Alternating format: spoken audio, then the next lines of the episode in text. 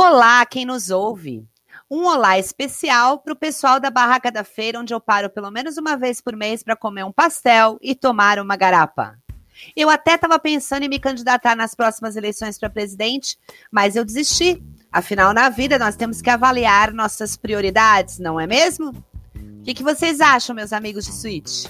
Eu, eu acho que a gente pode começar a economizar aí bombinhas, rojões, fogos de artifício, que talvez precisaremos aí muito em breve. E você, André? Ah, queria mandar um abraço bem apertado para todos aqueles que acham que todas as empresas precisam ser privatizadas, mas na hora dos custos se divide com a população. Então, os lucros vão para as empresas privadas, mas os custos ficam para todos. E é isso aí. Esse é o Brasil.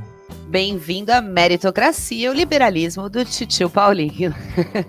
e vamos ver o que, que anda acontecendo no assunto que mais pauta a nossa galeria Terra Plana. E vai continuar pautando enquanto tivermos negacionistas. É com você, Cris. Galeria Terra Plana. Se afasta da borda, menino.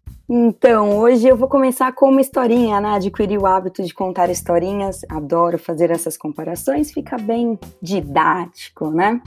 Então, eu vou contar uma historinha sobre algo que, segundo o IBGE, para quem não sabe, é o Instituto Brasileiro de Geografia e Estatística, está presente em 97% dos lares da população desse Brasil veronil. É literalmente uma linha do tempo, tá? Então, só para contextualizar aí. A gente vai começar em 1897 que foi inventado um tubo de raios catódicos chamado CRT em inglês. Para quem não sabe, essa tecnologia foi inventada por um alemão e está presente nas TVs e monitores de computadores até o início dos anos 2000. Sim, vou falar aí da, evolução da TV e aí vocês já vão entender o porquê. Na década de 1920 foram lançadas as primeiras televisões. Então reparem, 1897 foi inventado um equipamento que em 1920 surgiria a primeira TV. Em 1950, na década de 1950, ocorre a popularização da televisão. Então ali é período pós-guerra. Na década de 1970, a TV colorida ganha força, principalmente durante a Copa do Mundo do México. Na década de 1980, a TV ganha controle remoto. Em 1990, em meados de, meados, né, de 1990, as TVs ganham tela plana. Na década de 2000, temos a briga entre plasma e LCD. Eu gostaria que todos percebessem, olha que evolução maravilhosa, né? É, e aí a gente tem aí a popularização de um conteúdo em resolução HD, surgem também as primeiras TVs conectadas com aplicativos que acessam conteúdo diretamente da internet. Uau! No início de 2010 temos o fracasso das TVs 3D, né? Não deu muito certo. Mas aí a gente tem o Full HD surgindo e o LED e eles se tornam padrão. E temos os aparelhos como Apple TV, Chromecast, que ajudam a deixar as TVs mais inteligentes. Em 2018, temos o, o 4K e as Smart TVs, telas maiores, como as de 65 polegadas, né, vendendo aí que nem água, uau! Com a facilidade de conexão com smartphones, tablets, computadores, a telona da TV transforma-se numa poderosa central digital da casa. Para a próxima década, lembrando que estamos aí em 2020, as TVs devem continuar melhorando na qualidade da imagem, né, com o OLED, o QLED, né, substituindo o LED como tecnologia dos painéis e a resolução 5K, trazendo ainda mais definição para imagens. Nossa, modelos tradicionais de TV a cabo por assinatura devem dar lugar ao streaming, sob demanda. Em vez de pagar por um pacote repleto de programação desinteressante, as pessoas poderão aí escolher é, o que assistir em qual qualidade de imagem, né? Como já ocorre aí com o Netflix. Aí deve estar tá todo mundo se perguntando, Cristina, o que, que tudo isso tem a ver com ciência e com a Galeria Terra Plana? Essa foi a forma que eu encontrei para questionar algumas coisinhas que me vêm aí incomodando há um certo tempo, principalmente depois da politização da vacina, né? Primeiro, por que todo mundo está questionando a produção de uma vacina num prazo tão curto de tempo? Se a televisão, que é um bem material, que também depende da ciência para ter evoluído, e num prazo muito curto, por que, que as metodologias utilizadas na produção das vacinas também não poderiam evoluir ao ponto de conseguirmos desenvolvê-las num prazo menor? Segundo, em 224 anos, que é o período de história da vacina, nunca houve tamanha especulação e interesse político na divulgação de dados científicos de nenhuma. Quando eu falo nenhuma, é nenhuma outra vacina. Não existe na história tamanho auê em cima de uma vacina como, a, como essa. E olha que a gente tem vacinas extremamente importantes. E aqui eu gostaria de compartilhar com vocês um fio. Para quem não sabe, um fio é uma sequência de postagens de uma pessoa de um determinado assunto no Twitter, que a minha amiga de vida e companheira de suíte leu e me marcou hoje. Foi fantástico, eu adorei.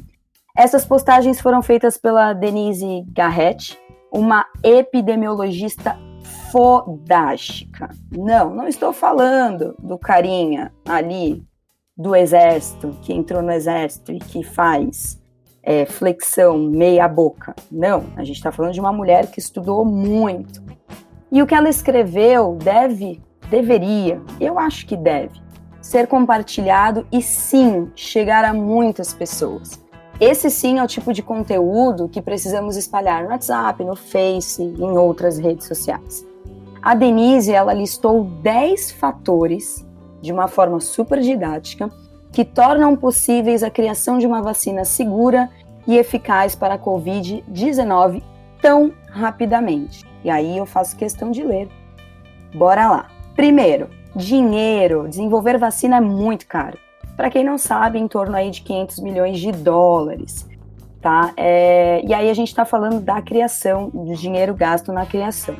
O investimento na vacina da Covid foi sem precedentes bilhões de dólares. A gente não está falando de milhões, a gente está falando de bilhões.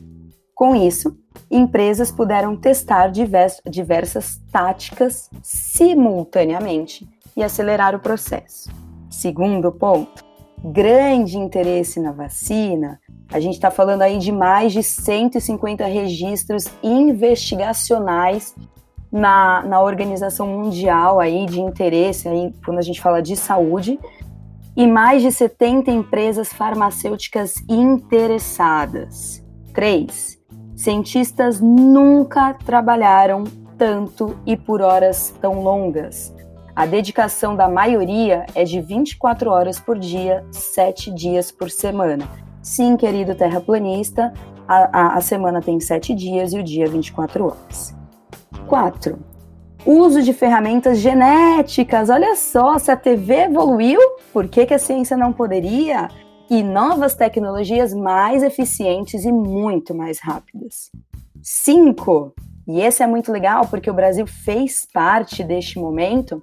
Muitas das plataformas sendo usadas já haviam sido desenvolvidas anteriormente. Surtos de SARS, MERS, Ebola só trocaram o antígeno, ou seja, o desenvolvimento começou muito antes da pandemia. 6. Produção em larga escala começou precocemente. Então, antes do resultado de fase 3, né? Esse resultado que a gente está ouvindo falar bastante aí. Então, apesar do risco de se perder o investimento se a vacina não der certo, já ocorre aí essa produção em larga escala. 7. Colaborações e parcerias. Nunca antes a comunidade científica se uniu e colaborou dessa maneira em torno de um único objetivo. 8. A fase exploratória, que é o estágio de pesquisa básico para identificar os antígenos para a vacina, dura em média de 2 a 5 anos. Para a Covid, durou menos de dois meses. E aí, a gente tem casos de brasileiras tra que trabalharam nesse processo o antígeno sendo usado pelas vacinas, a proteína spike, foi rapidamente identificado e sequenciado, sim, por cientistas brasileiros. 9. Fase pré-clínica em laboratório e animais.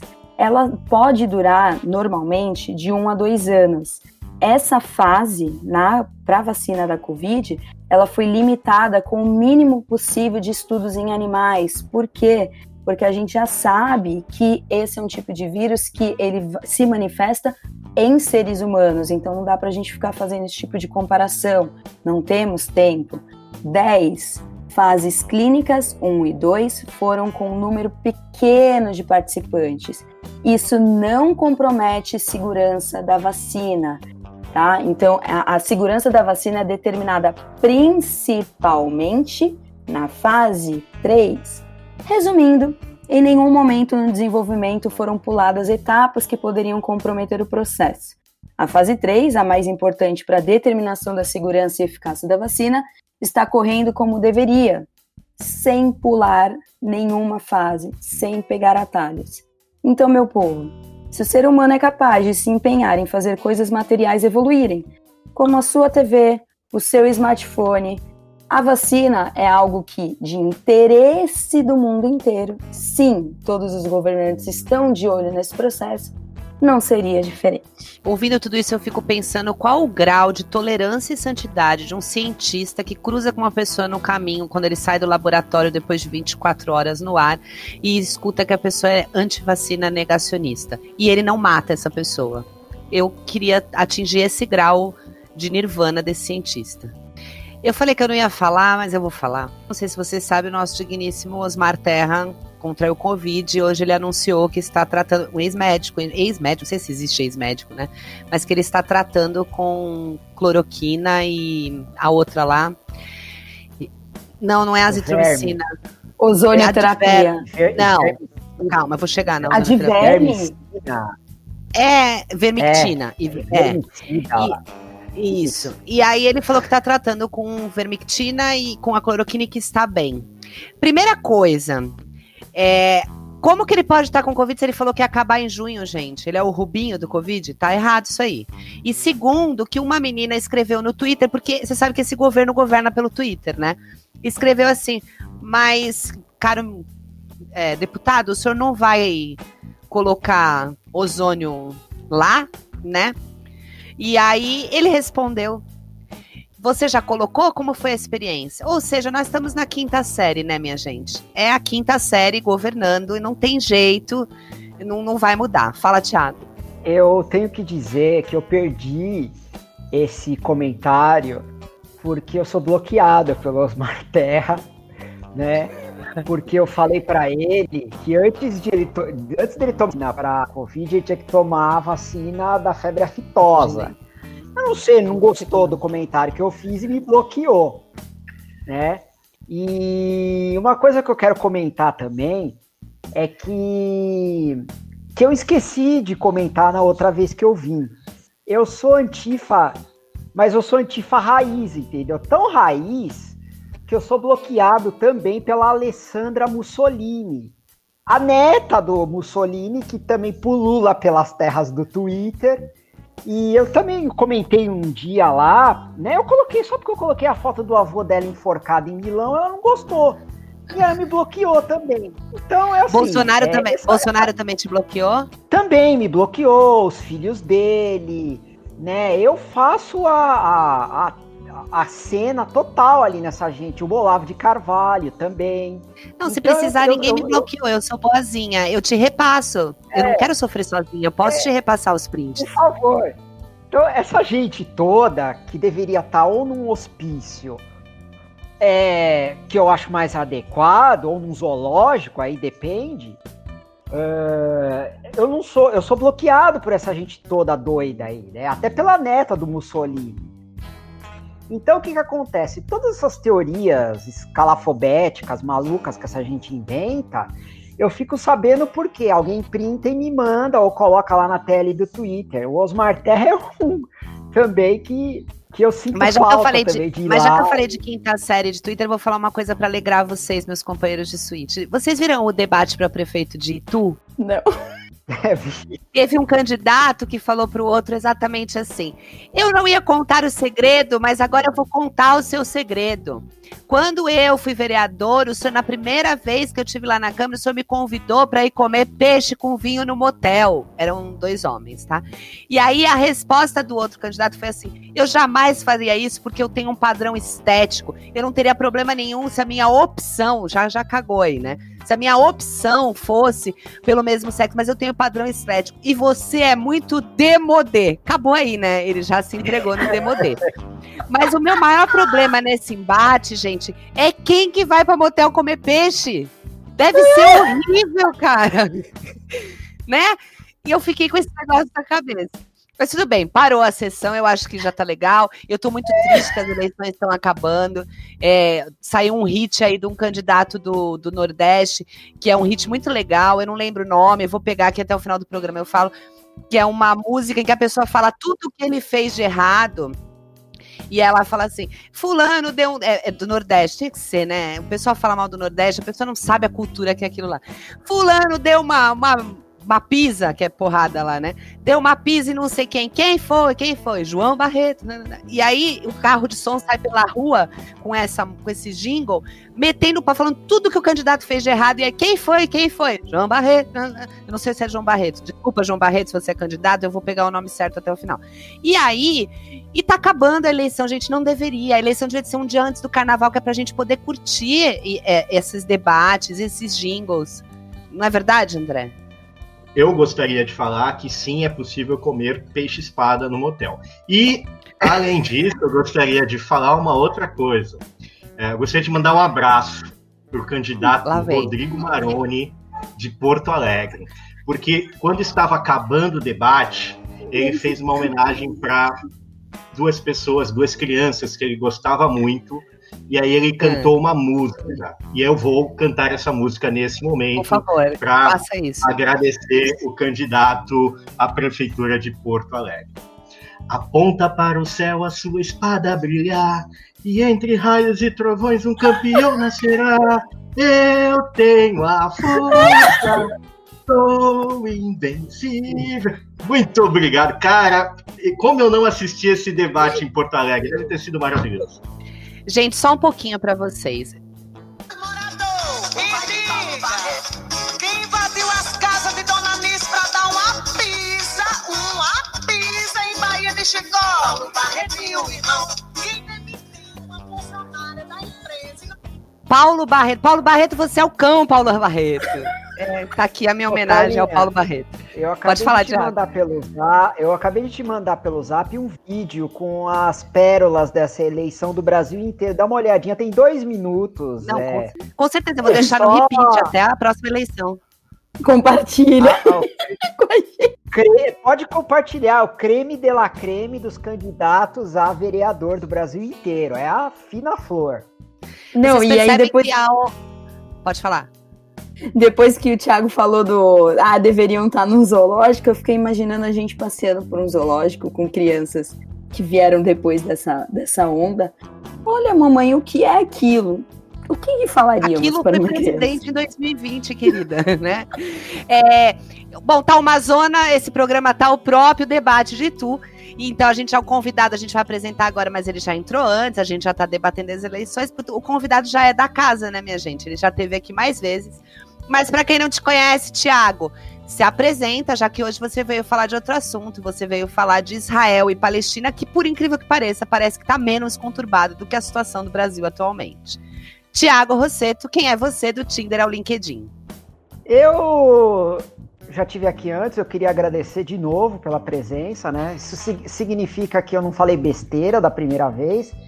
E prometo, né? Eu prometo para minha mãe, para meu pai, para Xuxa, que eu não vou falar bobagem. É, vou falar um pouquinho sobre a questão geopolítica ali no Oriente Médio. Vou explicar por que, que principalmente em Israel, as coisas estão mais calmas agora. Vou explanar um pouquinho também sobre a história de Israel, a questão da conquista dos territórios, a questão palestina, tudo direitinho, sem me deixar contaminar por fake news ou teoria da conspiração daquelas tiradas, né? A gente sabe da onde da Terra plana. Fiquem tranquilos que eu prometo que eu serei um bom garoto, tá? A gente, quer dizer, a gente só sabe agora que você é uma pessoa não grata para os fascistas, o que nos deixa muito feliz. Além disso, também. Eu, minha, minha vida é fazer fascista chorar, entendeu? Isso me, me, é missão de Deus. Ele virou e falou assim: ó, você que vai nascer agora, sua missão é essa. Entendeu? Ele tocou em mim e falou: vai, meu filho.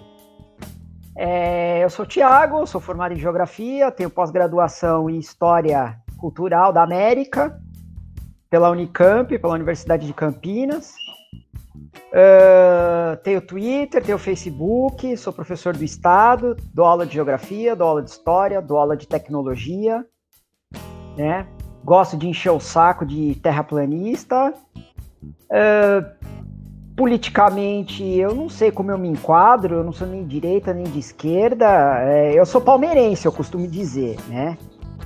Mas esse é o Thiago, essa, esta é minha vida.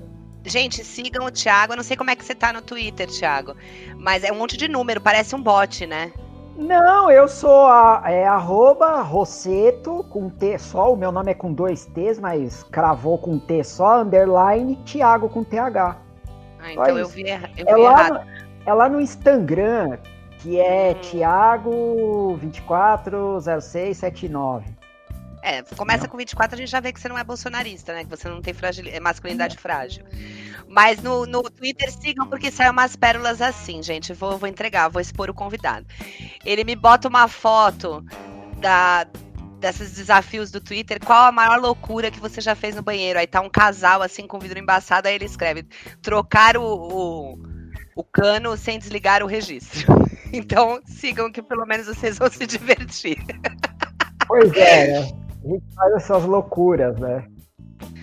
E para começar nosso assunto de hoje sobre Israel e Palestina, vamos trazer para o nosso disparador um poeta palestino chamado Mahmoud Darwish, numa poesia que foi musicada pelo Roger Walters. Existem os mortos e os assentamentos, os mortos e os tratores, os mortos e os hospitais. Existem telas de radar para capturar os mortos, que morrem mais de uma vez nesta vida. Para capturar os mortos que caminham após a morte. Os mortos que criam a besta da civilização. Os mortos que morrem para carregar a terra. Depois que as relíquias forem embora. Para onde, ó mestre branco, você está levando meu povo? E o seu? A partir de agora, o microfone é seu, Tiago sou fascinado por pela história ali do Oriente Médio e atualmente para quem estuda geopolítica, uh, Oriente Médio, o Zhongguo, a China, é, são temas de estudos fascinantes, né? Porque naquela região onde está Israel, território palestino, a gente precisa desmistificar algumas coisas. Uh, que eu espero que eu consiga fazer isso com vocês, porque é um tema tão longo e intenso, com tantas nuances, com tantos apêndices, uh, meandros, que a gente poderia ficar aqui falando por quatro, cinco programas que provavelmente a gente não teria esgotado ainda o assunto, porque é um assunto que não se esgota, porque a cada ano, a cada mês, você tem um fato novo acontecendo naquela região, uh, que envolve ou Israel ou os vizinhos de Israel. Uh, e que também envolvem países de outros lugares, como por exemplo Estados Unidos, Rússia, a Europa, né, a União Europeia e por aí vai. Então, é uma hidra, é, um, é várias várias vertentes que a gente pode tratar desse assunto. Eu, como sou geógrafo, é, eu gosto de falar muito da questão geopolítica da região, porque é, é, um, é, um, é uma bomba, é, como a gente gosta de dizer, porque é, sem levar isso é, para a questão pessoal, mas é muito interessante porque você, as pessoas elas acham que aquela região é tudo, é todo mundo igual, mas não é. E tem várias nuances ali. Mas basicamente é assim: Israel foi expulso daquela região pelos antigos romanos, quando Roma ocupou aquela região, porque Israel, é, os, os, judeus ali, os israelenses, arrumaram uma confusão com, com os romanos, que expulsaram eles de lá, e aí eles saíram em diáspora pela Europa e vários outros, principalmente Europa. Uh, a região ficou ocupada pelos palestinos, que na realidade não são palestinos, né? Foi Roma que deu o nome de Palestina para aquele lugar, mas na realidade é um povo ali que vem da Síria, Líbano, Jordânia, uh, que só foi ser chamado de palestinos mesmo, de terra palestina, na década de 60. Quando Roma saiu de lá, porque a região foi ocupada pelos turcos otomanos lá no século XV, XVI, a região ficou ocupada pelos turcos otomanos até o final do século XIX, começo do século XX, que aí depois quem ocupa aquela região é a Inglaterra e a França. Uh, só que tem um porém. Os judeus é, que saíram em diásporas, né, é, sempre foram vítimas, no caso, principalmente os europeus, da questão do antissemitismo, de como eles eram tratados racismo na Europa mesmo. A gente já viu isso em xenofobia. Então a gente pega no antigo Império uh, Russo a forma como os judeus eram, como eles eram tratados, depois na Europa, na Alemanha, na França, né? Shakespeare até na famosa peça dele, Mercador de Veneza, já tratava, né, os judeus com, com desdém. O Shylock é o, é o mercador, é o banqueiro que quer um pedaço da pele, da carne do rapaz que está devendo para ele. Então você vê essa xenofobia com, com o povo judeu. E eles sempre mantiveram as tradições deles, as religiões, a religião, a língua, né, o Yiddish, por aí vai. No final do século XIX, começa o movimento é, sionista, que é um movimento simples, pela tradição judaica, de se elevar o, o, o espírito judaico, de se ter uma terra judaica, porque eles eram um povo sem terra, é como são os curdos hoje. Uh, e aí com Theodor Herzl, né, eu não sei se eu estou falando o nome corretamente, se eu estiver falando errado, me desculpem, começa esse movimento na Europa muito forte. E aí o que, que acontece? Começa, vamos, que lugar que nós vamos escolher para ter a nossa terra? de novo, né, para ter Israel, para a gente voltar a ter a nossa pátria, já que a gente não tem pátria, porque existia um povo judeu em vários países da Europa, Inglaterra, França, Holanda, Alemanha, Polônia, Itália, é, Portugal, Espanha. Né, é, na época é, da Inquisição, os judeus eles foram obrigados a se tornar cristãos muitos foram expulsos da Espanha e de Portugal e foram para a Holanda e se tornaram banqueiros na Holanda, na Bélgica, em Antuérpia, eles cuidavam das pedras preciosas. Então, é, havia sempre uma necessidade de se criar um território judaico, né, um país, uma nação. E aí começa o movimento sionista.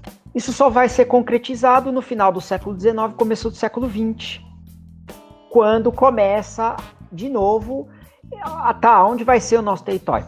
Vai ser onde ele sempre foi, lá na terra de Abraão, lá na terra prometida, da onde a gente foi expulso pelo Império Romano e por aí vai. Só que aquele lugar estava todo ocupado por tribos árabes, né? Por descendentes de sírios, libaneses, jordanianos, tá. E aí os judeus começaram a comprar terras lá nesse local, comprar assentamentos para se assentarem, para começar a desenvolver é, as atividades econômicas para sobreviverem, basicamente agricultura, pecuária e por aí vai. E começa a ter atrito tanto com os árabes que já viviam lá, quanto com a colonização inglesa, quanto a colonização francesa. Né? E aí começa a ter os pequenos assentamentos, nada muito grande. Até que a gente chega na perseguição judaica mais forte pelos nazistas, né? Começa pelos fascistas, depois os nazistas. E aí esse movimento ele começa a ficar mais forte. Porque a gente já sabe pela história o que aconteceu com os judeus em toda a Europa, a perseguição, eles foram proibidos de lecionar nas universidades, de ter comércio, de se casar, começou a vir as leis de pureza racial e toda essa barbaridade que a gente já conhece por Hitler. E esse movimento começa a ficar mais forte. Então, muitos já embarcam e já começam a voltar para Israel, é, para onde seria Israel, porque o Estado ainda não estava reconhecido e depois que acontece toda aquela barbaridade, 6 milhões de mortos pelo nazismo, a criação do Estado de Israel se torna cada vez mais necessária. Até que em 1948, Israel é reconhecida pela ONU, pela Assembleia da ONU. A antiga Liga das Nações, né, que precedeu a ONU, já também discutia a criação do Estado de Israel. Né? Precisamos dar um local para os judeus. É, precisamos realocar eles e tal. Foi discutido vários lugares, até assentamentos na América, na África. Mas é óbvio que por questões históricas, religiosas, a antiga terra, né, é, da onde é, é, Abraão, que Abraão não era nem dali, Abraão era da região ali de Ur, né, onde hoje é o Iraque e tal. Mas era a terra prometida, tá? Então foi assim que aí começa, né? Já, já, já começa com, com a, a, discussão com os ingleses, briga com os ingleses lá, até atentados, né? Da, e, e os, os, os israelenses já começam a se organizar até militarmente, né? A criar milícias e tal, para forçar mesmo uma situação de criação é, de um estado, de um território, com tanto com os ingleses, com os franceses, quanto com os árabes que ali viviam nos assentamentos. E aí começa toda essa briga, né? Tiago, esse conflito entre Israel e Palestina, na verdade, tem a gente poder enumerar aqui diversos motivos, né? É, motivos sobre recursos naturais, motivos financeiros, até mesmo os motivos ligados a uma reparação, é, é, principalmente por tudo que aconteceu com o povo judeu ah, e a perseguição feita pelos nazistas, etc. Mas tem um motivo inicial aí que eu acho bem interessante, que é um motivo bíblico. É, e a gente sempre fala de, de, religião aqui como uma proposta de, de amor, de amor ao próximo, de amor ao outro, etc. E a gente fala de um conflito como esse, com guerra, mortes, etc. E base disso está num, num conceito bíblico, né? Que é a ideia de que a Terra Santa, né? A Terra, na verdade, a Terra Prometida, ela, segundo os judeus, é, segundo os judeus, ela foi prometida por Deus ao profeta Abraão. Por isso que aquela, aquela região é uma região que é um direito deles. E aí o, o, o povo árabe fala que, na verdade, se for levar em consideração a questão principal de, de Abraão, né? É, filho de Abraão, Ismael, é antepassado dos, dos árabes. Então eles também teriam total direito e reivindicação àquela, àquela área. E aí a gente entra nessa primeira questão. Eu queria te perguntar, o que é a Terra Santa? O que é essa Terra Prometida? Peraí, Tiago, vou complementar, porque tem mais um patrimônio lá também que pertence à Igreja Católica, né? E aí eu, fico pensando, né? Daqui a uns anos, é, a igreja da Santa Cher na Terra, se tiver alguns ossos ali, sei lá, no futuro do Pablo Vittar, também vai requerer, porque é uma, uma disputa de patrimônio. Então, se você puder elucidar os patrimônios que já tem, a gente começar a imaginar os que terão no futuro, né?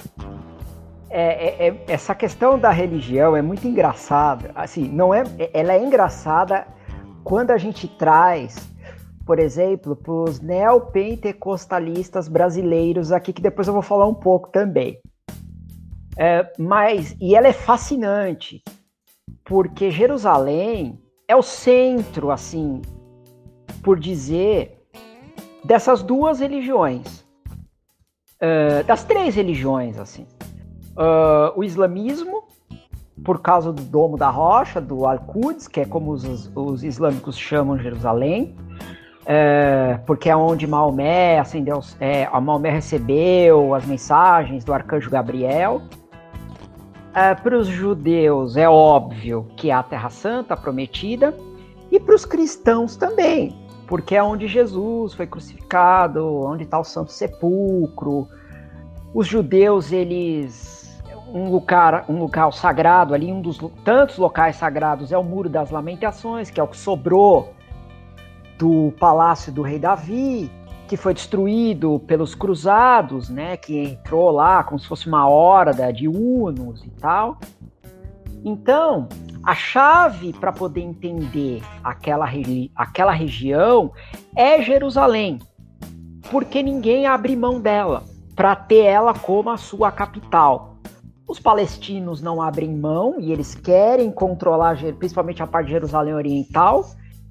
E os judeus falam que a que Jerusalém é indivisível, é única e é deles. Tanto é que começou um movimento este ano para Israel mudar a capital Tel Aviv para Jerusalém. Trump foi e tentou fazer isso, mudou. Aliás, não foi nem o Trump, já era uma resolução que tinha há uns quatro, desde a década de 90 nos Estados Unidos, mas todos os presidentes que passaram por lá não quiseram mexer nesse vespeiro. Nem democratas, muito menos republicanos. O George Bush não quis nem saber disso. O Trump resolveu mexer nisso aí. Só que assim, resolveu mexer mais ou menos, né?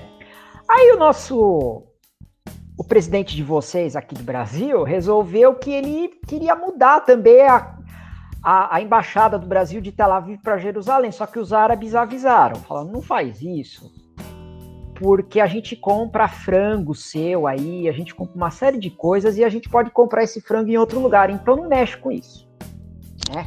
Não mexe porque você está indo muito além da tua capacidade geopolítica, diplomática. Isso não é um vespeiro para você mexer. O Brasil sempre teve relações diplomáticas muito boas com Israel e tanto com os países árabes. É, quem presidiu a ONU, que criou o Estado de Israel, foi um brasileiro, que foi o primeiro presidente da ONU. Então, né? Aí alguém chegou, buzinou lá no ouvido do, do doido lá e falou: meu filhão, não mexe com isso aí, porque tá muito além da tua capacidade política. É, você vai entrar num negócio que não é seu, não faz bem para a economia brasileira. Mas Jerusalém é o, o a chave para poder entender aquilo lá. Por quê? Porque ela é uma terra sagrada para os islâmicos, né? Os islâmicos têm Meca, mas Jerusalém também é sagrada, eles chamam de Al-Quds. O cristianismo é sagrado também, apesar do cristianismo ter outros locais como Vaticano, uh, Lourdes, Santiago de Compostela, Aparecida e por aí vai, mais Jerusalém também, né? Santo Sepulcro e por aí vai. E ela é sagrada também para os judeus.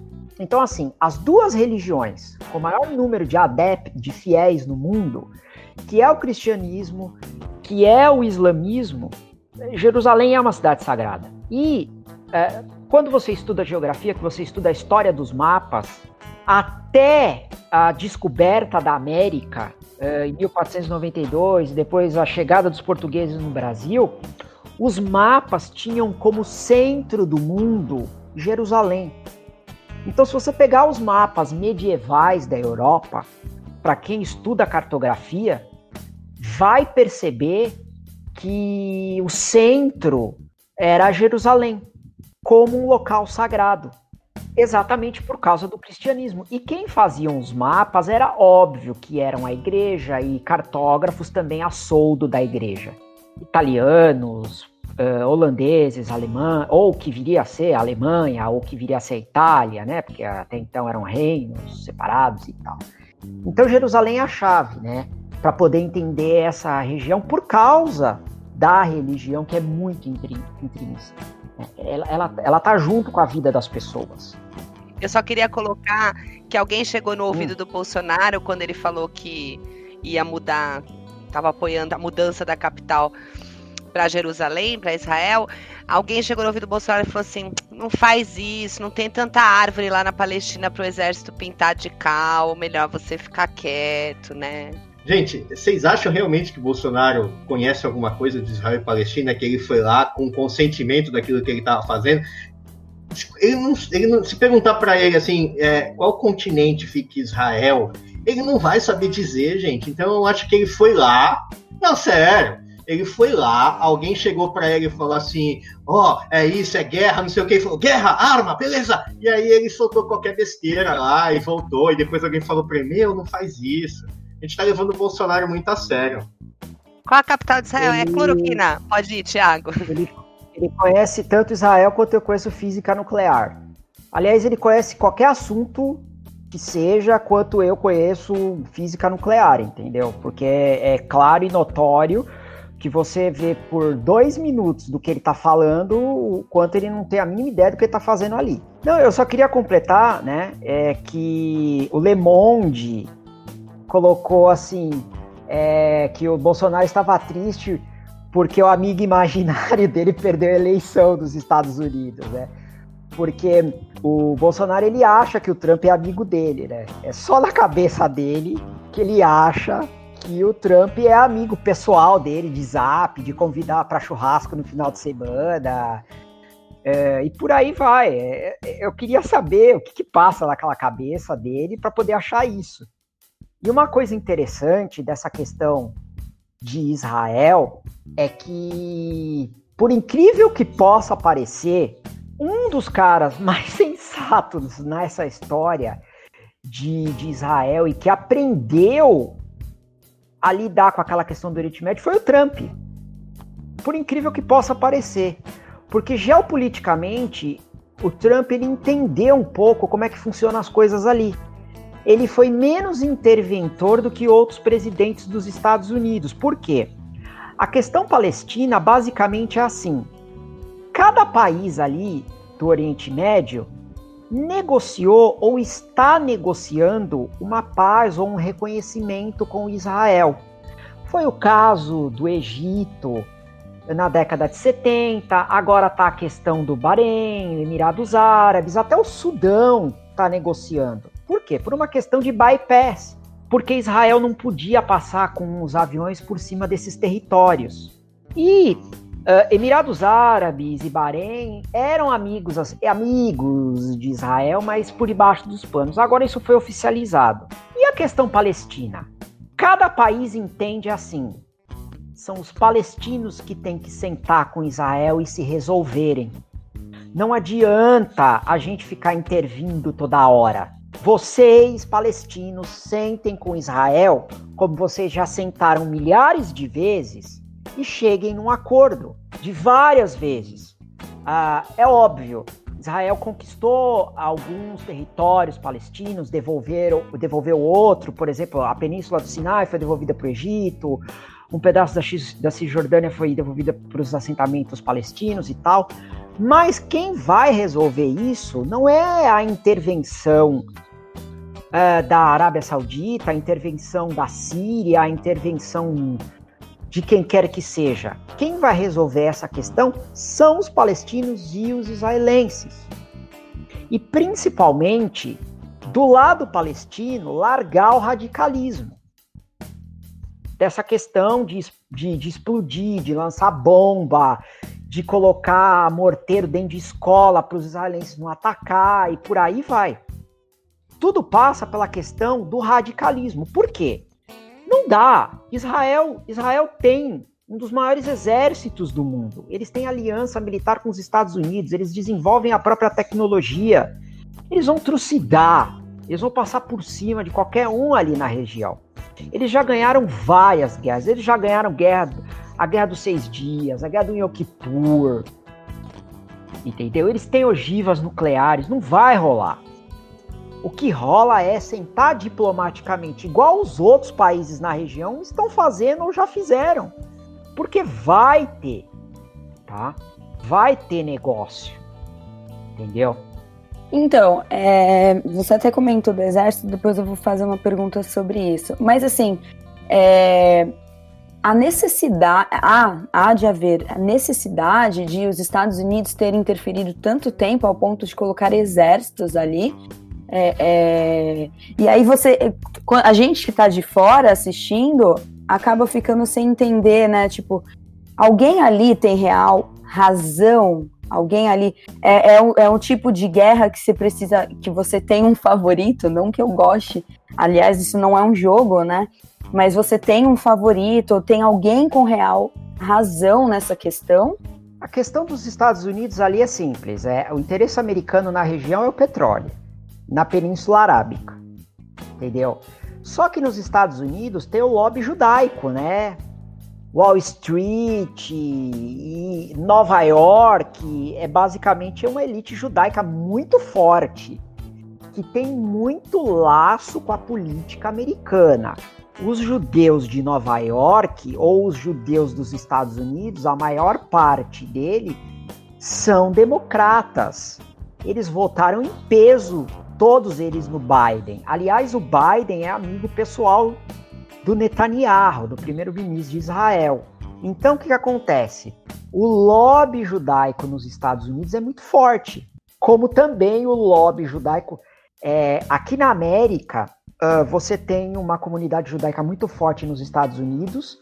Aqui na América do Sul você tem uma comunidade muito forte na Argentina, que na América Latina é a comunidade judaica com maior número. Então, o que, que acontece? O interesse dos Estados Unidos, ali na região, é o petróleo e o gás natural, tá? principalmente ali na Península Arábica. É por isso que eles são amigos pessoais daquela teocracia saudita horrorosa que tem lá. Eles, eles fazem vista grossa mesmo para os sauditas porque eles estão atrás do petróleo. Tanto é que eles fazem tanta vista grossa que nos atentados de 11 de setembro, a maior parte dos terroristas que sequestraram os aviões e enfiaram no World Trade Center, no Pentágono, iam jogar, dizem alguns, na Casa Branca ou no, no parlamento americano, eram sauditas. O Bin Laden, saudita. Então, os americanos fazem vista grossa para tudo ali dos sauditas, porque claramente eles precisam do petróleo. Com relação aos, aos, aos judeus, é, a Israel, é o lobby judaico, que é muito forte, em, principalmente em Nova York e no restante dos Estados Unidos. É, é muitos diretores, produtores de Hollywood são judeus, né? Os cassinos de Las Vegas, a maior parte deles foi fundado pela máfia, mas nem a máfia é burra. Por quê? O que, que os mafiosos fizeram? Eles fundaram Las Vegas mas quem administra os cassinos são judeus. É, os, os, os, gerentes gerais dos cassinos são judeus, mas quem comanda é a máfia, todo mundo sabe. É, os mafiosos eles não são burros, eles não rasgam dinheiro, né? Então o que, que eles fazem? Fizeram os cassinos. Quem é que vai administrar isso aí? Quem é que vai fazer a gente ganhar dinheiro? Óbvio, vão ser judeus, né? Então, uh, a comunidade judaica nos Estados Unidos é muito forte e tem muita ligação com Israel. Tá? Além, é óbvio, dos Estados Unidos é, ter parceria com a questão armamento, é, de venda de armas, equipamentos, tecnologia militar, que depois uh, Israel desenvolveu isso, porque Israel ela é autossuficiente em tecnologia. Né? Hoje ela é, ela tem institutos de tecnologia completamente avançados, Uh, tem universidades de ponta, eles plantam alface no meio do deserto, é uma região que chove pouco, uh, tem uma, um recurso natural muito pobre, né? Tem lá a bacia do, do, do Rio Jordão, que basicamente é um corguinho, né, gente? Quando a gente vive no interior. Uh, mas é os israelenses que controlam, tá? E outro detalhe, numa dessas desses acordos de paz que Israel fez com a Palestina, foi que Israel iria disponibilizar para os assentamentos palestinos toda a tecnologia que eles têm de plantar nas condições adversas que eles têm para desenvolver uma agricultura, uma pecuária do jeito que Israel é, desenvolve, entendeu? E Israel falou: a gente põe, a gente disponibiliza tudo que tudo que a gente tem aqui para vocês poderem desenvolver uma economia sustentável igual a gente tem aqui, entendeu? Uh, mas os, e, e, eles deixaram, quando eles deixaram os assentamentos ali do, do, do Negev, que passou para Israel, para a Palestina, para os territórios palestinos, o que os palestinos muitos fizeram foi usar aquela tecnologia para fabricar bomba, para fabricar míssil. E aí é que está o problema. É essa a questão do radicalismo. E uma questão interessante, por que, que o Trump quase não interferiu na região? Porque ele falou, cara, vocês é que tem que se virar. Que foi o que os países árabes ali ao redor fizeram. Se virem, palestinos, sentem com Israel e negociem a paz e cheguem num acordo vocês, porque não dá toda hora pra gente interferir, porque cada um tem problema. A Síria tem o Bashar al-Assad e o Estado Islâmico. E ali de um lado você tem Estados Unidos, de outro a Rússia. A Península Arábica ali tem Al-Qaeda e o Estado Islâmico. O Líbano tem o Hezbollah, né? E cada um tem um problema ali, não dá para ficar a gente intervindo toda hora nisso e tomar uma posição, entendeu? Então a questão é, a que, ali as, a questão, tirando Palestina, você tem a questão do, do Estado Islâmico ali, do terrorismo da Al-Qaeda, do Estado, principalmente o Estado Islâmico agora. Mas essa questão palestina, ela, ela deu uma esfriada agora, por quê? Porque os países árabes eles entenderam que é só, o destino está na mão dos palestinos. Entendeu? Deles sentarem com Israel e resolverem. E aí tem várias questões, os assentamentos, é, Jerusalém e por aí vai. É por isso que deu uma esfriada bastante, porque não adianta. Se virem aí, vocês sentem e resolvam entre vocês né? que é o que os países árabes já fizeram lá desde a década de 60, né? Desde a do, do, da Guerra dos Seis Dias, do Yom Kippur e por aí vai. Você está falando aqui, eu estou pensando. É, antes eu queria citar uma coisa que você falou a respeito dos judeus, e uma coisa que, se eu não me engano, foi levantada pelo. É, eu não quero falar o nome dele, mas é o filósofo astrólogo. Tá. Que, ele, que a gente ouve muito falar que a esquerda, toda vez que ela se movimenta, ela é patrocinada pelo Jorge Soros. Você já ouviu essa teoria? Ah, o Jorge já, Soros é um cara lógico. muito rico, judeu, e aí uma das coisas é. que ele é. combate realmente é o sionismo, porque o Jorge Soros ele, ele patrocina a esquerda no mundo inteiro. E aí quando você falou dos democratas, e eu me lembrei disso porque será, Thiago, que o Trump não tem esse, esse ponto de neutralidade também? Porque assim, ele é contra o Estado Islâmico e ele, de certa forma, não é favorável aos judeus, porque, como você já disse, judeus patrocinam muito mais os democratas do que os republicanos. Então, também para ele é uma postura confortável ele não se meter em nenhum dos dois lados, né? O genro dele é judeu. O genro Mas do ele, Trump é ele judeu. fala abertamente isso? Ele apoia abertamente isso? Não, ele, ele, ele genro fala que quem escolhe, tem... né? É, pois é. Mas o que ele deixa claro como política externa dos Estados Unidos é não se intrometer, porque é Israel e a Palestina que tem que resolver. Que é o mesmo caminho que segue os outros países árabes. Não dá para você ficar se enfiando lá é, para resolver uma coisa, por exemplo, que Israel e Palestina acordam. Aí, de repente, acontece alguma coisa, um dos dois países sai fora e desacorda o que foi acordado, como outros presidentes dos Estados Unidos fizeram. Então não dá para se envolver. Quem tem que resolver são eles mesmos. É tão difícil a gente pensar que o Trump faz uma coisa racional que a gente fica procurando teorias da conspiração para ver se ele não tá fazendo alguma coisa em favor próprio, entendeu? Eu ia perguntar isso. Se, se, será é. que não foi? Ah, não, foi ao caso tem que ter alguma coisa. Ele não pode ser racional. Né? Na verdade, todo o, o, o povo é, do Oriente Médio se colocou em situações de radicalismo religioso, né? E, e, aí vem uma outra coisa na minha cabeça que é a gente tá indo para esse caminho de radicalismo religioso, do, do, da religião tomando poder. Fala, André. Não, que eu queria fazer só um comentário que é interessante, né? Como a única coisa boa que o Trump fez foi quando ele não fez nada. Olha que legal isso, né? que quando ele, quando ele faz alguma coisa, ele caga. Então a única coisa boa que ele fez foi não ter feito nada. Importante isso. Bolsonaro, aprenda. É, você quer ver uma coisa muito interessante? Os famosos kibbutz uh, de Israel, que são aquelas fazendas coletivas que existem até hoje, elas foram feitas pela juventude trotskista europeia judaica, tá bom? Então, todas aqueles, aquelas fazendas coletivas de Israel, toda aquela comunidade de plantação, é tudo ideia da esquerda trotskista europeia, que foi para Israel e desenvolveu as fazendas coletivas lá. As pessoas elas não têm ideia do quão liberal e progressista é Israel. É aí que eu vou entrar naquela questão do neopentecostalismo. Eu, eu odeio falar essa palavra, porque eu sempre erro ela, neopentecostalismo brasileiro. Né? Pode falar igrejas. teoria da prosperidade, tão bonito, né? É, da prosperidade para o Silas Malafaia, mas é prosperidade. Alguém prosperou. Pois é. Então, então o que, que acontece? Já fazendo um parâmetro, eu não sei nem se isso estava na pauta, mas já tá porque eu tô falando.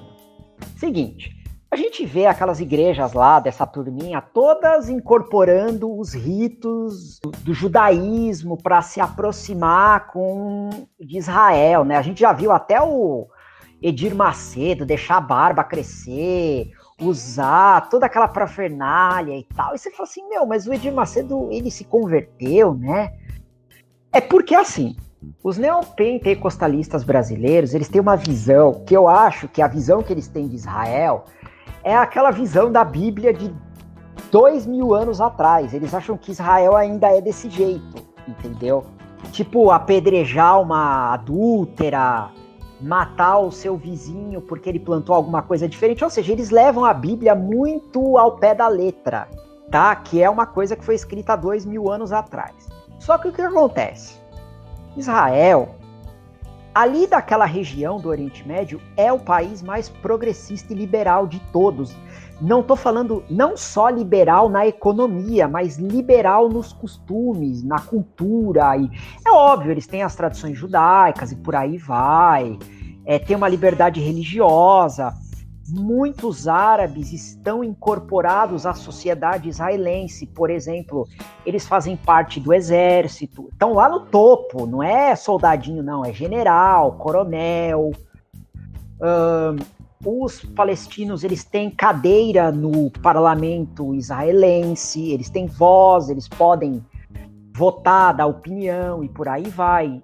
Professores árabes das universidades israelenses, médicos de ponta dos hospitais de Israel e por aí vai. O que, que acontece? Eles têm aquela visão de Israel de dois mil anos atrás, entendeu? De pegar o, o, o JC e colocar na cruz e chicotear ele. Eles acham que é assim ainda. Eles acham ainda até que tem gente que morre de lepra em Israel, por exemplo. Né? Que existe ainda o Vale dos Leprosos, como no filme de Ben-Hur. Só que o que acontece? Por exemplo, toda a agricultura de Israel, os kibbutz, foi feito pela, pela juventude trotskista europeia de esquerda, né? Ou o Trotsky era de direita? Acho que não, né? É, nem era fanático religioso. Outro, outro, outro detalhe, é, em Israel tem parada gay, e é uma das mais concorridas do mundo. Em Israel, é, a maconha está liberada, por exemplo uh, o aborto também, tá? Em vários casos. Uh, a igualdade de gênero e o casamento de pessoas entre o mesmo sexo também está liberado em Israel. Então é assim: alguém precisa avisar esse povo que Israel, Israel tem puta, tem traficante, né? Israel tem tudo isso daí que qualquer estado moderno, progressista, liberal tem. Então, eu, alguém precisa avisar esse povo. Porque eles passam vergonha e é uma vergonha assim que você fala. Pera um pouquinho, né? Inclusive tem ateu em Israel, tem um monte de coisa. Certo? Tem que, tem que avisar esse pessoal que se eles forem para Israel e ver Cristo crucificado é porque a maconha já foi liberada em Israel. Mais ou menos isso, né? Nossa, eu não tinha essa visão. Muito doida. Entendeu? E outra coisa, nem todo palestino é islâmico, tem muito palestino cristão, por exemplo, tá? É como na região ali, é óbvio que a maioria é islâmico, mas, por exemplo, no Líbano, no Iraque, na Síria, na Jordânia, uh, tem muito cristão, muito cristão. E ah. sempre bom reforçar que nem todo islâmico é um homem bomba potencial, né, o, Thiago? A gente já Exato, falou disso nos dois episódios. Exatamente. Outra coisa, até o islamismo, ele não é uma coisa só. Você tem várias vertentes ali, entendeu? Várias, né? Você tem, por exemplo, a questão é, do Irã, que a, a, o grande problema ali na região é o Irã, né?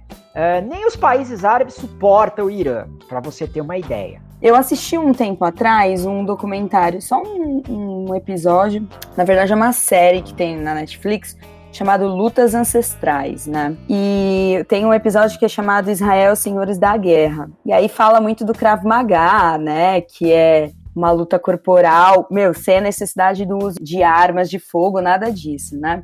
Então, assim, primeiro, como é que eles chegaram nesse ponto, né, de você ter um, se não o melhor, né, um dos maiores exércitos do mundo.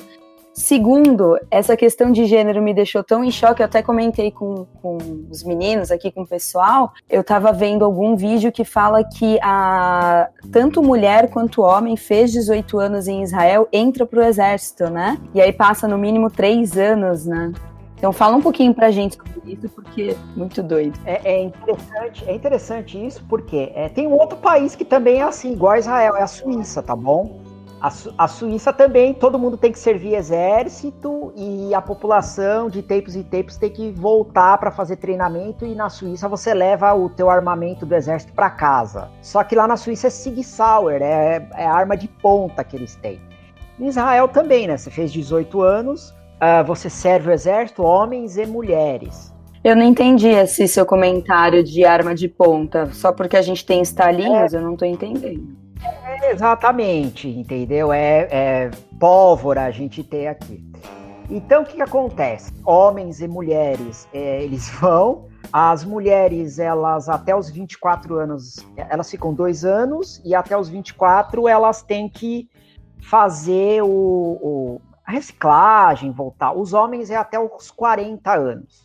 Entendeu? Por quê? É um tamanho reduzido, a população você não tem a renovação. Então é, é um estado permanente de atenção, enquanto Israel tiver é, inimigos, principalmente o Irã, que é o grande problema de Israel hoje. Né? E os grupos terroristas da região, como Hezbollah, Al-Qaeda, Estado Islâmico e por aí vai. Então o que, que acontece?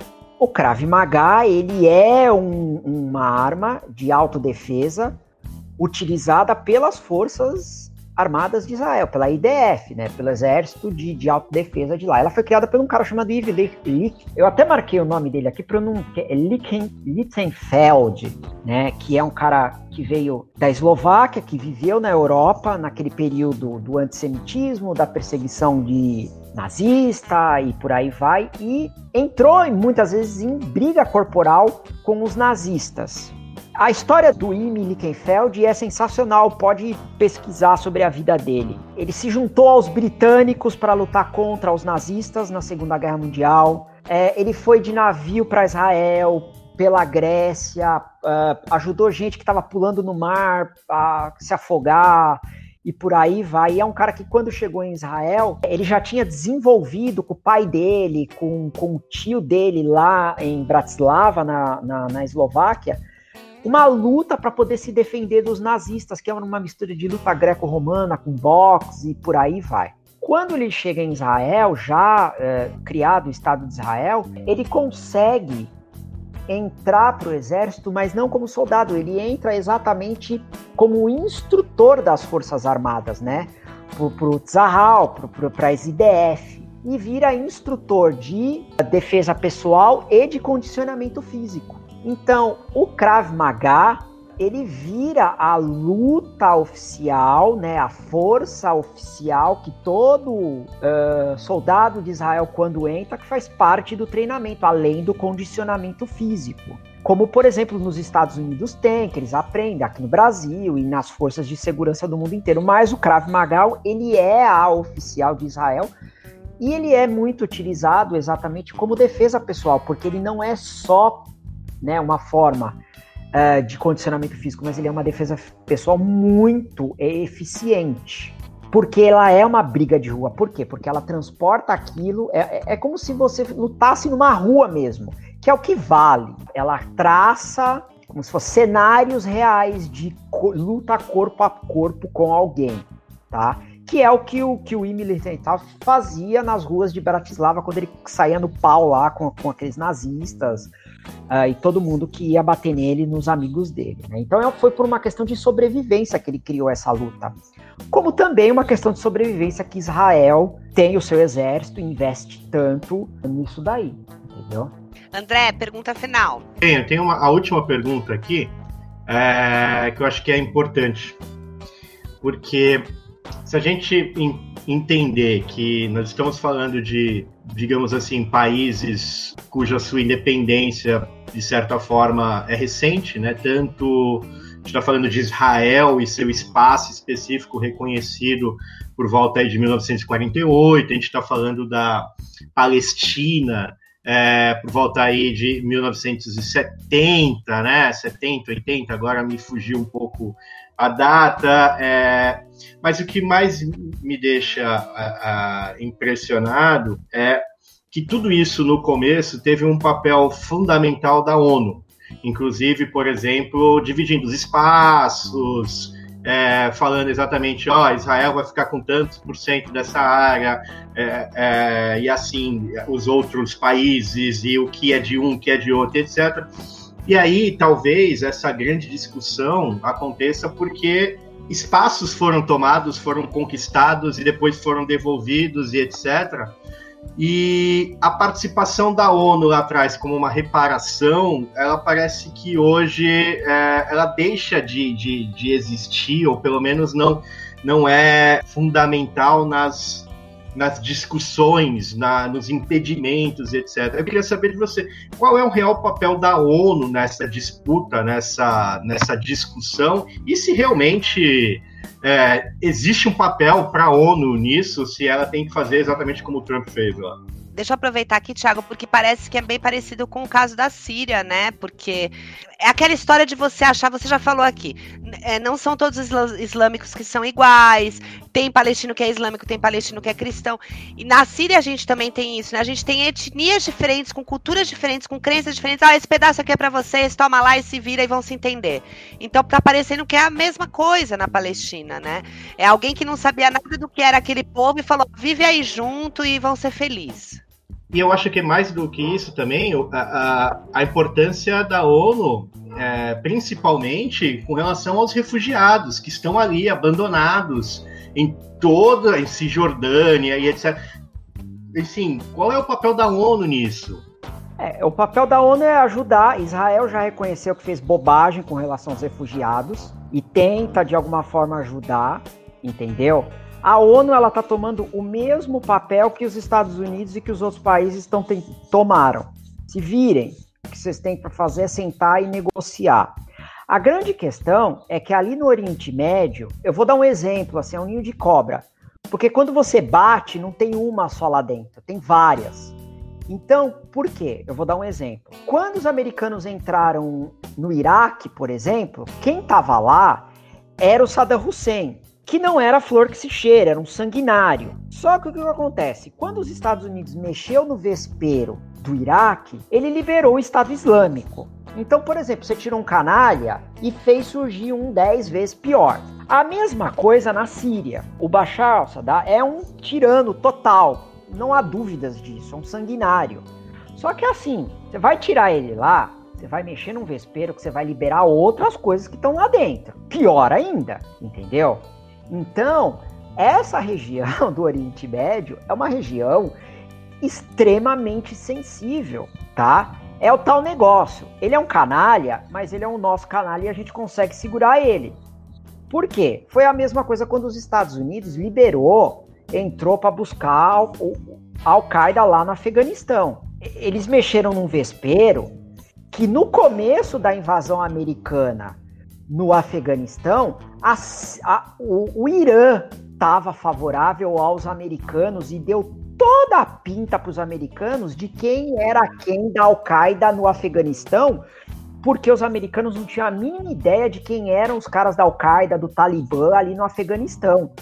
Quem deu toda a letra para os americanos foi o Irã, que depois os americanos largaram o Irã e os iranianos se voltaram contra eles e até abriram um espaço ali da passagem do, do, do Irã para o Iraque, para os caras da Al-Qaeda entrar lá no Iraque. Então, a, essa região é um vespeiro que se você mexe com um ali, mexer com o outro, ou então vai liberar forças gozas do que aquela que você estava combatendo. Por isso, é uma região extremamente sensível. Extremamente sensível. O jogo de xadrez que você tem que fazer ali é extremamente sensível. Que nem, por exemplo, o próximo país, muito provavelmente, a reconhecer Israel, a entrar em acordo com Israel, é a Arábia Saudita. Que tem lá o, o Salmin, lá que é aquele sheik que mandou esquartejar o repórter lá na embaixada e tal. Mas os caras estão fazendo assim tratatismo, mas assim, por debaixo dos panos. Entendeu? Por quê? Os palestinos já consideram que os, que os sauditas fazerem isso é uma punhalada e tal, mas os sauditas estão se encaminhando para isso. Por quê? Os sauditas também, que são os aliados dos palestinos, já falou, meu queridão, você que tem que resolver aí, não dá para a gente ficar toda hora. A gente tem problemas econômicos, a gente tem problemas financeiros muito, muito sérios, não dá para a gente ficar toda hora nisso daí. Como é que vai fazer com a questão econômica, que hoje é uma questão importante para o mundo inteiro? Né? Então não dá para ficar financiando uma guerra toda vez, toda hora, a todo instante. Uma das tratativas também que estão sendo feitas é a tratativa de acordo de paz entre os Estados Unidos e o Talibã no Afeganistão. Tanto é que teve um atentado agora no Afeganistão, tem duas semanas, que entraram numa escola e mataram lá uns estudantes no Afeganistão. A primeira coisa que o Talibã fez falou: oh, não foi a gente, a gente não sabe de nada. E você sabe que terrorista, geralmente, quando tem um atentado, eles são os primeiros a falar, né? Eles até disputam, saem no tapa para ver quem fala primeiro. O Talibã, a primeira coisa que o Talibã fez foi, ó, opa, não foi a gente não, por favor. E aí depois o Estado Islâmico assumiu, não, foi nós. Então, essa região é uma região muito sensível em que combater o mal, muitas vezes você combate o mal e gera um outro pior ainda, como foi o caso do Iraque, como foi o caso da Síria e por aí, do caso do, do Afeganistão e por aí vai, entendeu? Então ali o jogo geopolítico é xadrez mesmo, é uma pecinha aqui, é cinco meses de negociação, depois você movimenta, dá um passo, depois é mais seis meses e por aí vai, entendeu? Por isso que é uma região geopolítica bastante delicada. Né, que o, até o Bolsonaro tentou entrar lá e mexer com isso daí, que avisaram para ele, meu filho, não entra lá, não te mete nisso, que tu não sabe como é que funciona o negócio ali, né? É, é, é areia demais pro teu caminhãozinho. Cris, tem pergunta? Não, eu só gostaria de comentar que o que é o jogar War perto de observar toda essa situação? Nada. Exato, exatamente, exatamente. Eu, eu tenho War Mitologia, agora eu vou comprar o War Talibã, né? Ou alguma coisa assim, War Al-Qaeda, War, sei lá, War Terrorismo, para poder entender. O, Agradecimentos, o War... pessoal, para eu fazer o fechamento. Fico pensando no War Oriente Médio, o cara fala assim, eu vou invadir aqui, aí o outro fala, tem certeza? Ah, não, vou não. Pois é. e quantas horas de negociação, hein? Vem umas pecinhas, nesse da mitologia, além das pecinhas, vem uns deuses, né? No, Olha. no Oriente Médio vem as pecinhas, umas caixas de estalinho, né? pois é. Eu, se fosse diplomata, eu jamais iria escolher essa região para trabalhar, não por causa do terrorismo, essas coisas e por aí vai. Por exemplo, Israel é um país extremamente seguro para se viver. É mais seguro viver em Israel, por exemplo, do que viver em São Paulo no Rio de Janeiro, por exemplo. A questão é pisar em ovos, entendeu? Qualquer coisa que você fala ali, você pode causar um incidente diplomático extremamente sério. Ali você tem que pensar 50 vezes antes de falar alguma coisa. Mas deixa eu te perguntar, esse incidente diplomático, quem vai pagar por isso é o país ou é o diplomata? Porque se for só o diplomata, eu tenho uma sugestão de um diplomata para mandar para lá especialista em hambúrguer. pois é, né? Pois é. Entendeu? A questão é porque você pode enfiar o pé pelas mãos e causar um incidente que vai causar danos econômicos muito sérios, né? Então é assim, aquela região, olha, é, você pisa em ovos então, ali no que então, você fala. Não, então, se não é só o diplomata, se o país também vai pagar, esquece, esquece a minha. Ia falar já para ele fazer um Duolingo de Israel, né, para começar a falar, mas não. E aí pode mandar 01, 02, 03. Agradecimentos. Nossa, eu só tenho a agradecer por mais uma aula, porque nunca gostei, falei isso da outra vez, vou falar de novo. História, geografia, filosofia, sociologia nunca foi minha área, nunca. E é muito legal ouvir isso de uma forma muito mais lúdica. É literalmente você imaginar o jogo de War acontecendo. Então a gente entende por que, que as meninas, né, a, a, as suas alunas, as filhas da Carla, gostam tanto da sua aula. Muitíssimo obrigada. E volte para falar de outro tema. A gente tem alguns outros. Não, é, eu só vou agradecer é, pela oportunidade e eu volto quando vocês me convidarem para falar de qualquer coisa, né? A gente pode falar também, por exemplo, de qualquer teoria da conspiração maluca, também eu me proponho a vir aqui, a falar e obrigado por tudo. Bem, é, Tiago, novamente, obrigado. É uma aula sempre, né? Um conhecimento extremamente importante. Eu acho que se as pessoas tivessem um pouquinho mais de paciência para poder compreender a história, talvez a gente não repetisse tanto tudo aquilo que de certa forma já deu errado e a gente torna a repetir, torna a fazer, torna, enfim, a, a, voltar com todos esses problemas. Eu acho que é, a forma como você fala sobre história, por isso que extremamente importante a gente ter uma pessoa que, que fala de história, que explica contexto, que explica política e não apenas que fala para você gravar datas, acontecimentos e capitais e locais, etc. História geografia ela tem que ser feita de uma forma dinâmica, no entendimento do no contexto, né, do porquê que isso acontece, como aconteceu e fazer exatamente as comparações, e eu acho que isso é extremamente importante. Obrigado novamente aí pela sua, pela sua presença, é uma aula sempre que você vem aqui falar na homenagem. Bom, Tiago, antes de fazer o fechamento, eu agradeço novamente,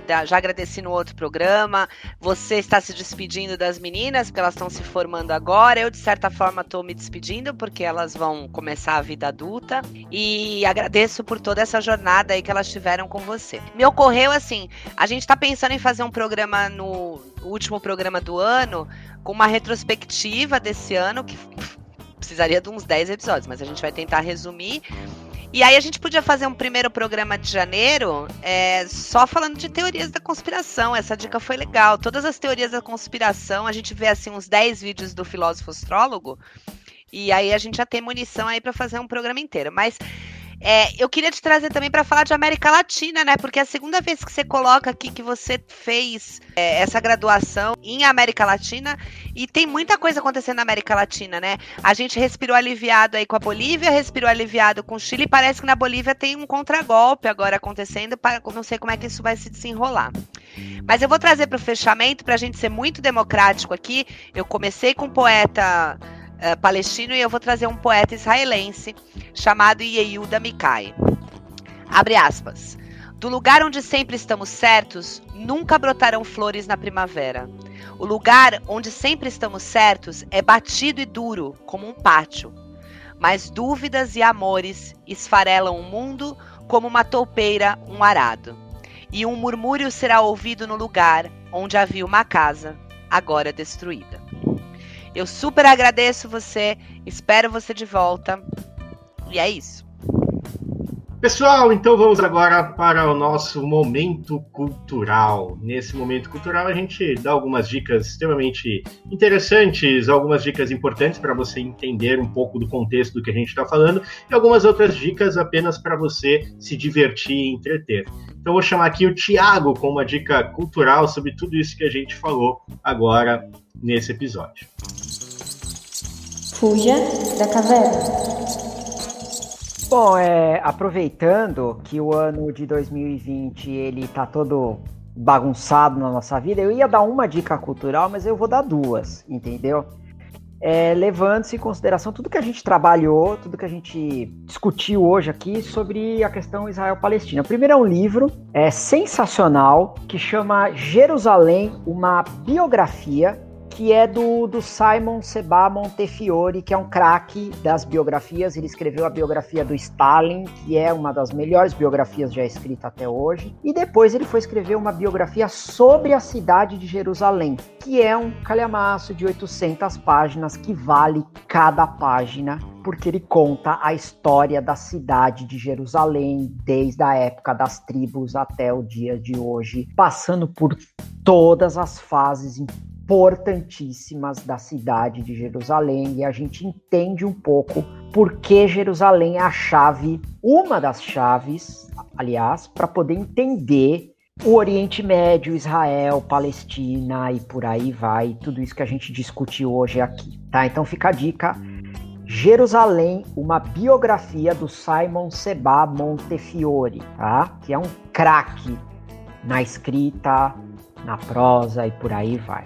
Uma outra dica minha é uma série da Netflix, que já está na terceira temporada, que é o Falda, que é a história uh, que conta, uma série em três temporadas, que conta um pouquinho da, do serviço secreto de Israel, da caçada aos terroristas e por aí vai. Vale muito a pena, é uma série israelense, tá? Falada em hebraico, eh, gravada em Israel e por aí vai. Já tá na terceira temporada. Falda, Netflix, também sensacional essa série. Então a minha dica foi um livro e uma série. Ainda continuando no tema, eu vou indicar para vocês um filme que eu vi no Globoplay chamado Miral. É um filme de 2010 é, feito entre Itália, França, Israel e Índia, do Julian Schnabel, eu acho que é assim que se fala o nome. E esse filme, ele se passa assim, em 1948, após um massacre perpetrado por israelitas numa aldeia nos arredores ali de Jerusalém, uma jovem mulher vai recolher 55 crianças desamparadas, vai criar elas num orfanato, vai criar um orfanato para elas uh, na capital da Palestina. Passam-se 30 anos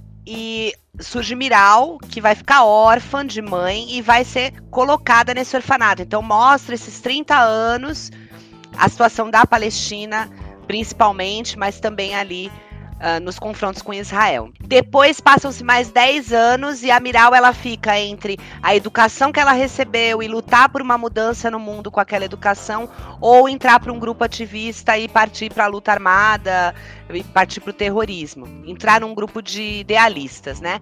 Então eu acho que é um filme, embora ele é ficcional, mas ele é baseado na vida de uma jornalista.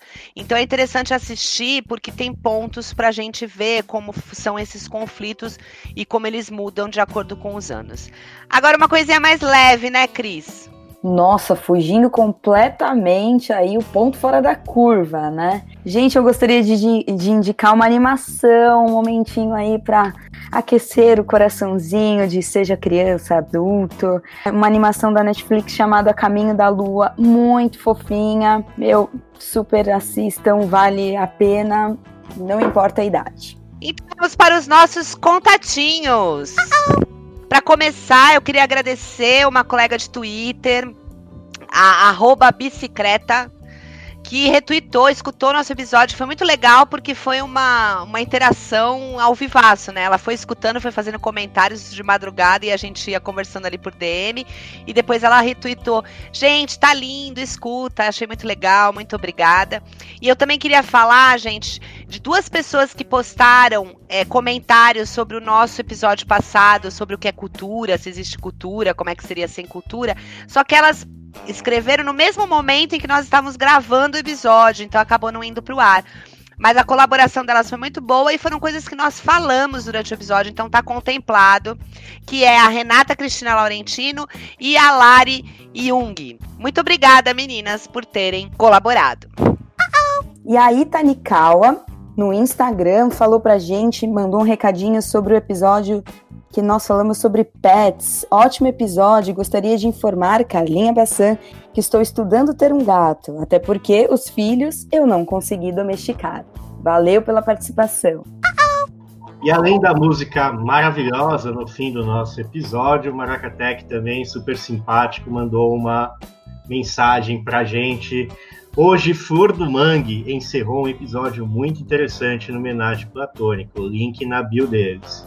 Maracatec, muito obrigado, obrigado pela música e quando quiser só enviar pra gente outras músicas pra gente adicionar aqui no homenagem platônico. Muito obrigado mesmo. Todo sucesso para vocês. Bom, as eleições acabaram, como a gente já falou aqui no programa, para o nosso sofrimento, porque estava tão divertido fazer eleições surreais. Mas a cidadania é um compromisso do homenagem platônico. Nós não vamos parar com a cidadania.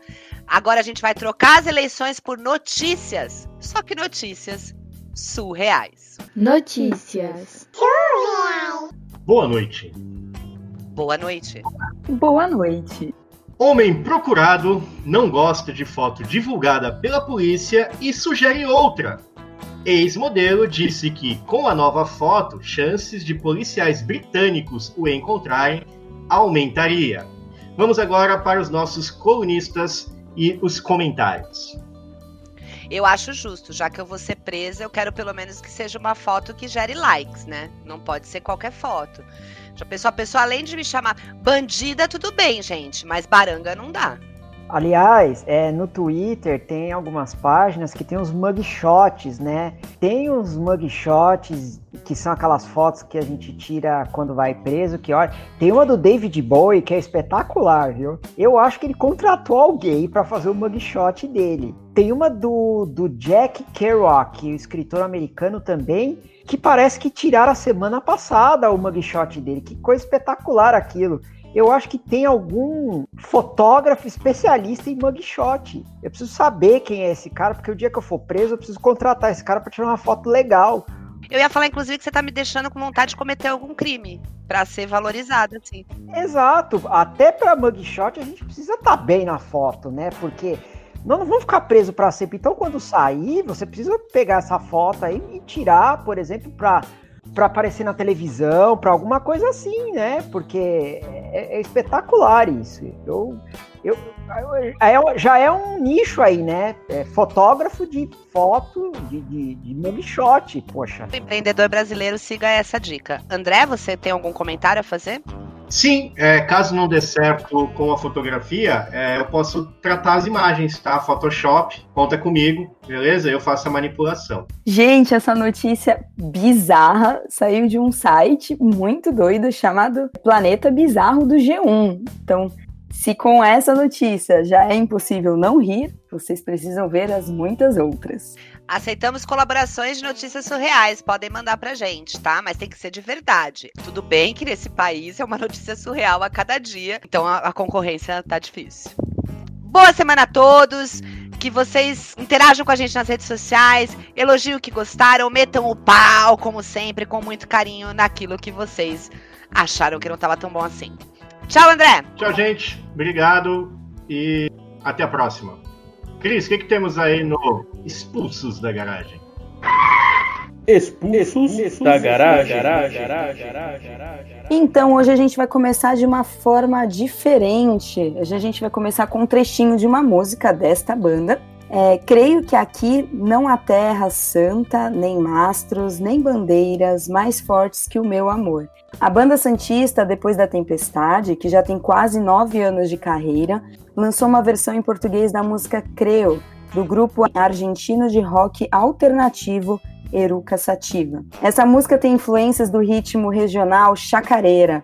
A escolha de influências do país foi feita por Mili, que toca baixo e canta na banda. Nasceu em Córdoba e trouxe mais influências para o grupo.